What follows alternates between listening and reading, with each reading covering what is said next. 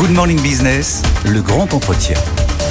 Et le grand entretien ce matin, c'est avec Gérard Mestralet. Bonjour, ancien PDG d'Engie et de et à l'époque où c'était surtout GDF Suez. Vous avez été nommé officiellement la semaine dernière par Emmanuel Macron, envoyé spécial de la France pour le futur corridor Asie-Europe. Ça va s'appeler IMEC, Indle Middle East Europe Economic Corridor. C'est à l'initiative de huit pays. C'est vendu comme une alternative aux routes de la soie chinoises. Ils ont des idées pour faire des nouvelles routes de la soie. Eh bien, nous aussi. Ça va être quoi votre nouveau c'est un boulot de diplomate, c'est un boulot d'ingénieur, c'est les deux à la fois? C'est les deux à la fois et un peu de chef d'entreprise également. Euh, mais ce rôle partagé avec euh, les représentants des autres, des autres États signataires, puisqu'il y a, huit États signataires, huit chefs d'État qui ont signé euh, en marge du, du, G20 un grand accord pour construire ce corridor.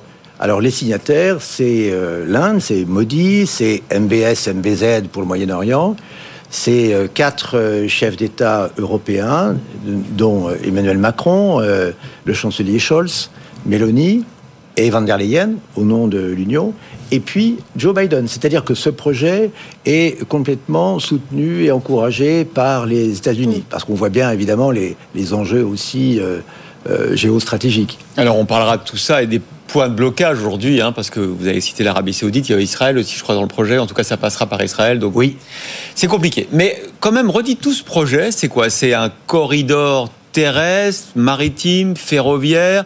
Il y a aussi des gazoducs, des hydroducs, je sais pas comment on dit. Euh, c'est quoi exactement ce projet? Alors, sur le plan physique, ce sera effectivement des liaisons maritimes entre l'Inde, notamment la côte ouest de l'Inde, et la côte est du continent arabique, c'est-à-dire vers les ports de, des Émirats et de l'Arabie saoudite sur le Golfe. Ensuite, ce sera une liaison terrestre, essentiellement ferroviaire, euh, qui traversera de, part en part euh, le continent arabique, jusqu'en Jordanie et Israël. Le port de sortie envisagé aujourd'hui, c'est Haïfa, en Israël. Ensuite, ça sera à nouveau maritime jusqu'en Europe, Mhm. Euh, les ports européens. Et évidemment, nous, nous considérons que Marseille aura un, rôle absolument stratégique à jouer. Et ensuite, à partir de, Marseille, puisque les, les, marchandises transportées seront des containers, mais aussi euh, ce seront euh, des, des, de, de l'énergie, de l'hydrogène, de l'hydrogène vert. Donc par gazoduc donc par gazoduc à partir de, des terminaux de, de Fos, Marseille, qui aura euh, évidemment un rôle central, central à jouer. Donc voilà, ce sera un ensemble de d'infrastructures et il faut tenir compte également des infrastructures digitales, c'est-à-dire qu'il y aura de la fibre optique, notamment le long des lignes de chemin de fer, pour accroître la connectivité entre euh, tous ces, tous ces pays, tous ces États, ces zones d'activité. C'est l'Europe, le Proche-Orient, le Moyen-Orient, euh, et, l'Asie à travers l'Inde. Je reviens à vous. Vous, vous êtes ambassadeur pour la France, donc vous représentez les intérêts de la France euh, dans, dans, ce projet. Mais alors, vous allez faire quoi? Chercher des financements? Qui va financer euh, ces infrastructures ferroviaires ou même ces gazoducs? Alors, certains États, bien entendu, par exemple l'Arabie saoudite, sur son territoire, financera ses propres, ses propres infrastructures. Mais s'il y a des infrastructures communes à plusieurs, plusieurs pays, euh, ça peut être le cas notamment des infrastructures digitales. Euh, il faudra évidemment trouver des cofinancements entre plusieurs pays, voire avec des institutions multilatérales. Ça peut durer des dizaines d'années. Alors ça peut être euh, assez long, mais l'ambition c'est d'aller le plus vite, possible. Ce, corridor vise dès aujourd'hui, dans les prochaines années, à accélérer les échanges, les connexions entre euh, l'ouest de l'Europe, et la France c'est à l'ouest de l'Europe, et l'est de l'Inde. Donc là, mm. c'est un projet d'envergure euh, planétaire, puisqu'on couvre euh, la moitié du globe terrestre. Mais vous, par exemple, vous avez un budget pour inciter certains investisseurs, pour les subventionner, pour les aider, ou alors vous avez un, rôle de, défricheur réglementaire? C'est quoi votre... Enfin, pas encore. Vos outils? La nomination est... il y a quelques jours. Merci d'ailleurs de nous faire la primeur de, de cette venue. Voilà. Euh, non, il y aura le moment venu, évidemment, des, moyens. Il y a d'abord des moyens d'étude. La première démarche, c'est déjà de, faire l'état de l'existant. Photographie de, l'existant, des infrastructures existantes. Deuxièmement, des flux aujourd'hui entre tous ces pays. Euh, donc ça, c'est plutôt un travail d'ingénieur. Euh, ensuite, de faire des prévisions de trafic. quel aurait été le trafic sur les dix prochaines années? Mhm. s'il n'y avait pas eu l'IMEC. Ensuite, qu'est-ce que l'IMEC peut apporter en plus? Et l'IMEC apporte une voie supplémentaire qui est alternative, par exemple, au, canal de Suez.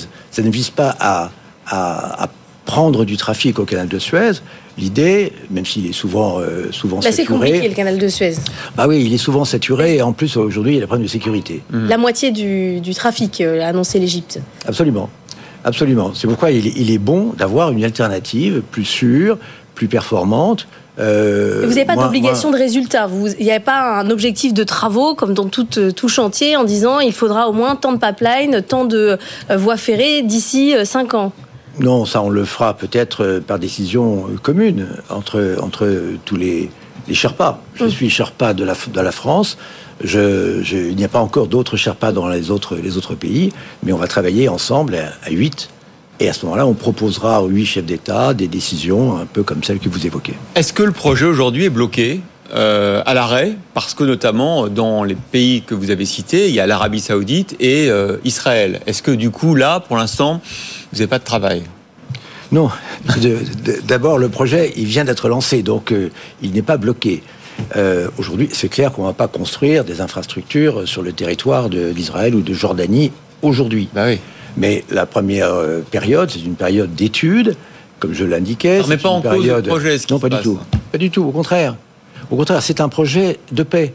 Lorsque ce projet existera, et il existera, il va irriguer euh, en matière d'activité, en matière d'emploi, euh, tout, l'interland euh, du corridor, et notamment tout le Proche-Orient. Seulement Jordanie, Israël, mais les, zones, les zones avoisinantes. Et donc ce sera un projet positif, ce sera un projet de, de, paix. Alors, au début, dans ce projet, évidemment, on va faire des études, on va faire des mmh. concertations, ça va mmh. prendre forcément un peu de temps, et on peut espérer simplement que lorsque le, le temps des travaux sur le Proche-Orient viendra, la paix sera revenue. Vous croyez toujours que le commerce mondial et son développement peuvent aller euh, au-delà des conflits euh, euh, entre pays, ce qui aujourd'hui... C'est indispensable? Sauf qu'aujourd'hui, ça fonctionne pas très bien. Et on voit que le commerce mondial n'est quand même pas dans sa grande phase d'expansion. On est, plutôt sur un repli de chaque pays sur soi. C'est vrai, mais ça ne veut, ça veut, ça veut pas dire que le commerce mondial va ralentir. le commerce mondial sur longue période. Sur longue période la volonté des, États, en construisant ce, corridor, c'est précisément d'accroître les échanges sur cette zone. Alors vous voyez d'ailleurs la dimension aussi géopolitique, c'est-à-dire qu'il y a d'un côté les États-Unis et l'Europe, euh, que certains voudraient voir isolés, hein, c'est ce qu'on appelle le, Global South, alors que là, ce projet vise au contraire à connecter, je dirais, l'Occident traditionnel euh, à l'Asie. Il y a une autre dimension, euh, c'est que à connecter euh, l'Europe et les États-Unis à l'Inde. Est-ce que est-ce que c'est une réplique aux nouvelles routes de la choix chinoise? Est-ce que c'est un projet anti-chinois? Non, c'est pas un projet anti-chinois, même si certains veulent le présenter comme cela. D'ailleurs, ça n'a absolument pas été évoqué par les, par les signataires. Il se trouve qu'effectivement, l'Inde souhaite développer ses relations avec l'Occident euh, relation que la Chine avait développée euh, auparavant, et notamment avec les, avec les routes de la soie. Donc euh, c'est un projet, je dirais, complémentaire mhm. à, au corridor qui existe déjà et qui, vise, qui vise en tout cas à rapprocher l'Inde de l'Occident et donc à sortir un peu l'Inde des BRICS. Est-ce que vous diriez que India is the new China quand même? Euh, oui, moi je suis assez fasciné par le développement de l'Inde, qui est une très grande démocratie, euh, à la différence de certains de ses autres euh, confrères des, BRICS. c'est une vraie démocratie. Nous étions d'ailleurs avec le, président. Le président de la République a été l'invité mm. de, de, la journée nationale, de la fête nationale indienne. Et c'est extrêmement frappant de voir la croissance indienne, euh, c'est devenu le pays le plus peuplé au monde. C'est l'un des pays qui a la plus grande croissance. Donc euh, l'Inde, oui, c'est un, c'est un empire émergent. Gérard Mestral, je suis sûr que quand vous avez euh, cinq minutes, à côté de tout ça, vous regardez la politique énergétique de la France et son redéploiement dans le, dans le nucléaire, les investissements qu'on fait à nouveau. Comment vous regardez notre évolution sur le plan énergétique? Ben Écoutez, très positivement, ce retour du nucléaire, je l'avais moi-même souhaité. J'avais même, en son temps, essayé de proposé au gouvernement français de construire une centrale nucléaire privée d'Engie. Engie. Mais Engie se retire du nucléaire. Engie s'est retiré du nucléaire parce que la Belgique, d'abord, on n'a pas pu en faire en France. Ensuite, la Belgique avait décidé en 2003 la sortie complète du nucléaire. Alors ça a pris un petit peu de temps et finalement euh, certaines des centrales qui devaient être arrêtées à 40 ans ont été prolongées à 50.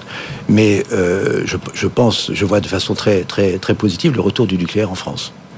Bah, c'est déjà une bonne nouvelle. Merci beaucoup, Charles Mestralé, d'avoir été avec nous euh, ce matin pour parler de ce nouveau canal IMEC, India Middle East Europe Economic Corridor.